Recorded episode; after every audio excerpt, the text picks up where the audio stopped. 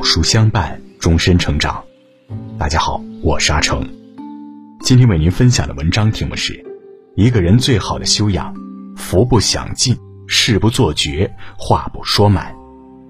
如果你喜欢今天的分享，不妨在文末右下角点个再看。古人有言：事不做尽，话不说尽，福不享尽。凡事在不尽处，意味最长。水满则溢，月盈则亏，万物皆有度，懂得收敛，才能无往而不利。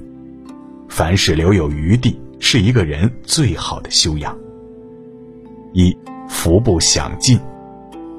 曾国藩曾说：“福不多享，故总以俭字为主，少用仆婢，少花银钱，自然惜福矣。”唐朝有位官员叫郑焕，曾担任河南尹。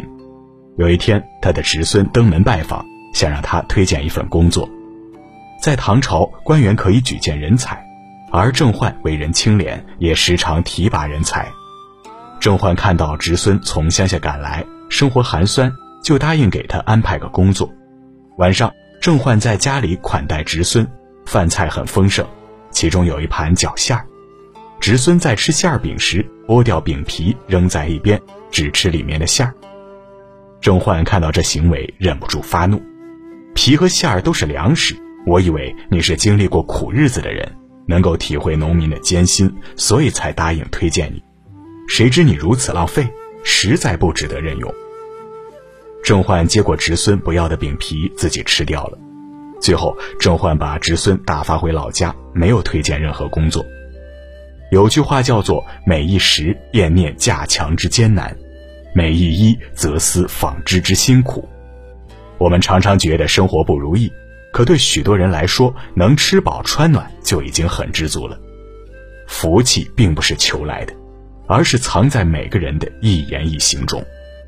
若是随意挥霍，不懂体谅他人苦处，哪怕是万贯家财，也终会走向衰败。曾国藩在家书中教育儿女：世家子弟衣食起居，无一不与寒士相同，可以成大器；若沾富贵习气，则难望有成。常守简朴之风，为惜福之道也。人生在世，福不享尽，才能有余德。二事不做绝。俗话说：生气忍三刻，凡事等三天。做事有三忌。落井下石、穷追猛打、欺善怕恶。前段时间，广州一位保安用刀捅死奔驰车主的新闻引发热议。视频中，女子抱着丈夫哭，而旁边保安说道：“有奔驰了不起吗？”我们不知道保安与司机之间究竟发生了什么，但一次冲动却毁了两个家庭。无论何时何地，别把人逼到绝境，别把事做到绝处。李玫瑾教授分析过极端心理下的状态：无论和谁发生冲突，一般争论三到五句话就必须扭头走开。首先，因为已经吵了三到五句话，这个事情就说不清楚了，不要再去争上下。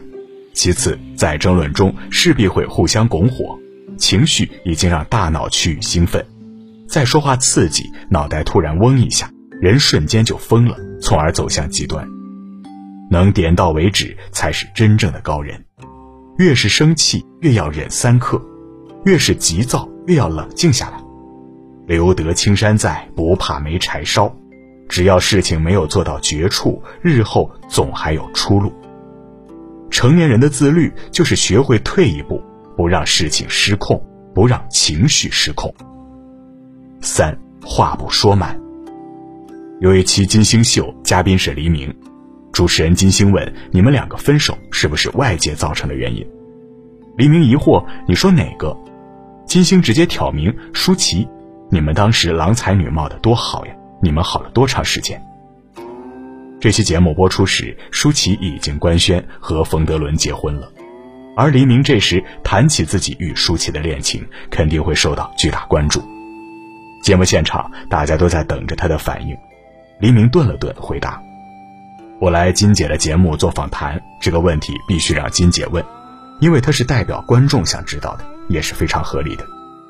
但在于我来讲，我是当事人，我不能再说了，人家已经结婚了，无论用哪个方法继续讨论下去都是不合适的。这段话说的很有水平，黎明既站在金星的角度考虑，没有直接表现出生气，也恰当的说出自己的担忧。话不说满是一种高情商，更是一种分寸感。不撕破脸皮，不纠缠到底，不咄咄逼人。无论是亲人还是朋友、同事，说话前都要为对方着想，关系才能走得长远。待人无法中讲：知人不必言尽，言尽则无友；贵人不必苛尽，苛尽则众远。市面上有很多教人说话的书，不管我们有没有学会，但只要开始注意自己的言语，就算是成功一半了。每个人说话的习惯决定了他一生的命运，愿我们都能谨言慎行。话不说尽有余地，事不做尽有余路，事不用尽有余力，福不享尽有余德。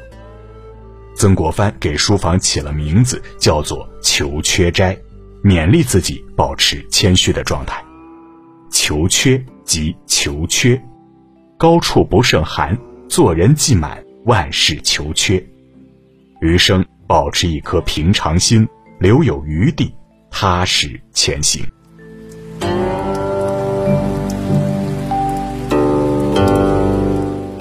好了，今天的文章就跟大家分享到这里。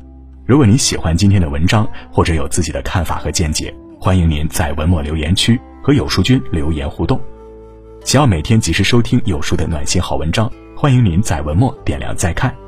觉得有书的文章还不错，也欢迎分享到朋友圈，欢迎将有书公众号推荐给朋友们，这就是您对有书君最大的支持。明天清晨同一时间，我们不见不散。